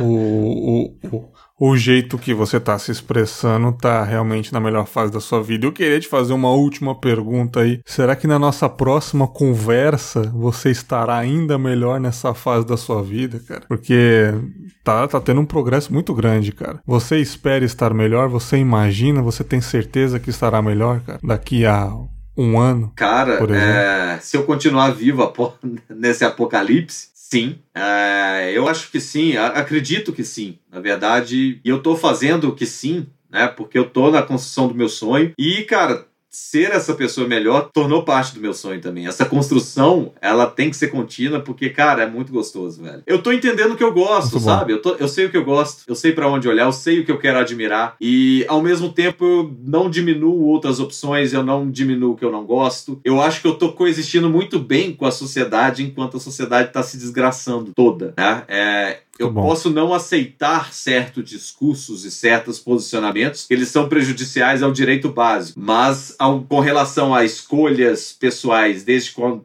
que elas não infringam o direito de nenhuma outra pessoa, cara, seja feliz, tá ligado? Não tem outra. Cada um tem sua verdade. Eu só acho que a gente deveria, de fato, olhar pro autocuidado, cara. Que é, eu acho que é por isso que o autocuidado era a pauta inicial, né? E é isso mesmo, cara, da gente. Cara, eu, eu não mudaria isso pra nada, assim. Por isso eu acho que sim, daqui a um ano eu estaria no mesmo lugar. É, você aprendendo a gostar das coisas que você faz é saber para onde tá indo, né? É saber para onde ir. Você realmente sabe para onde você quer ir. Consciência, né? Não é, não é só saber, é ter consciência consciência. Sim. Entende? Exatamente. Cara, que papo, hein? É mesmo, Bex? Meu amigo, que papão, cara. Papão, cara. Um dos melhores que eu já tive realmente aqui sem nem o que dizer, cara. Foi realmente mais um episódio incrível dessa série de quarentena. Foram reflexões também maravilhoso. Que, que saudade de gravar contigo, de falar contigo, um pouco em off também aí. Massa, mano. A outra vez que você participou aqui foi de comédia, né? Foi histórias loucas aí, né? Histórias malucas de um crowd que não era esse aqui que tá falando comigo, era um crowd loucão, é. né? Que viajou, bebum, capotou o carro e os caralho, né? Que eu lembro mais ou menos das histórias aí capotou o carro foi o, o negão. Saiu correndo atrás de um, de um, de um bichinho, ele voou. lembro mais ou menos das é. histórias. Saiu bêbado atrás de um passarinho. Sabe o que ele fez, Berg? Ah, ele voou. Eu acho. Cara, aquele episódio foi Era sensacional o... e aqui eu tô começando... Era um fazão, eu acho, é. cara. Fazão. Fazão, exatamente. Bicho bonito, cara. Você me contando, parecia que você era o bêbado falando. Eu tava correndo atrás do fazão, sabe o que ele fez, Bergs? Ele voou. Maravilhoso. Foi muito bom, foi muito bom. E aqui tá conversando com você com um assunto mais sério que uma hora eu ia chamar, óbvio, e espero chamar novamente, né? E, cara, muito obrigado pela sua participação. Foi do caralho. Bom, obrigado. Espero estar aqui com você de novo em breve, não muito, não muito longe, recentemente, aí mais recente. Cara, fique à vontade para falar o que você quiser no final, quiser falar o seu zap fique à vontade. O, o espaço é seu, cara. Não, é. Cara, não tem nem podcast mais, né? Então não tem. Não, é, é pelo é. menos não vai ter aquele jabá cruzado aqui, fica tranquilo. Oh. Mas Cara, não tem mensagem para dar, não, velho. Se o que eu falei aqui não atingiu ninguém, já fudeu tudo. falei coisa pra caralho. Mas assim, é. Cara, é massa demais estar aqui, Begs. E aqui sem demagogia. Eu curto pra caralho, assim. O, o Confábula, você viu? Eu te mostrei isso, que é um dos únicos podcasts que eu tenho escutado ultimamente, e é fato.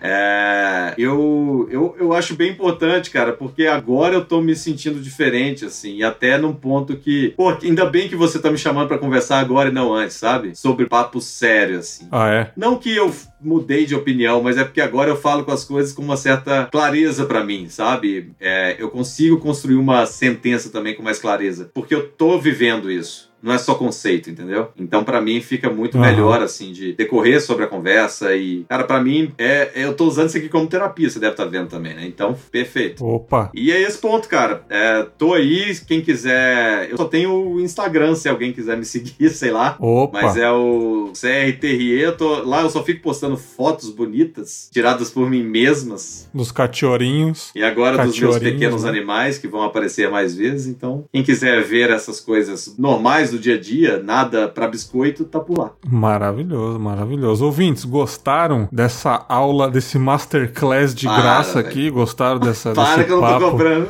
Com o menino Cláudio.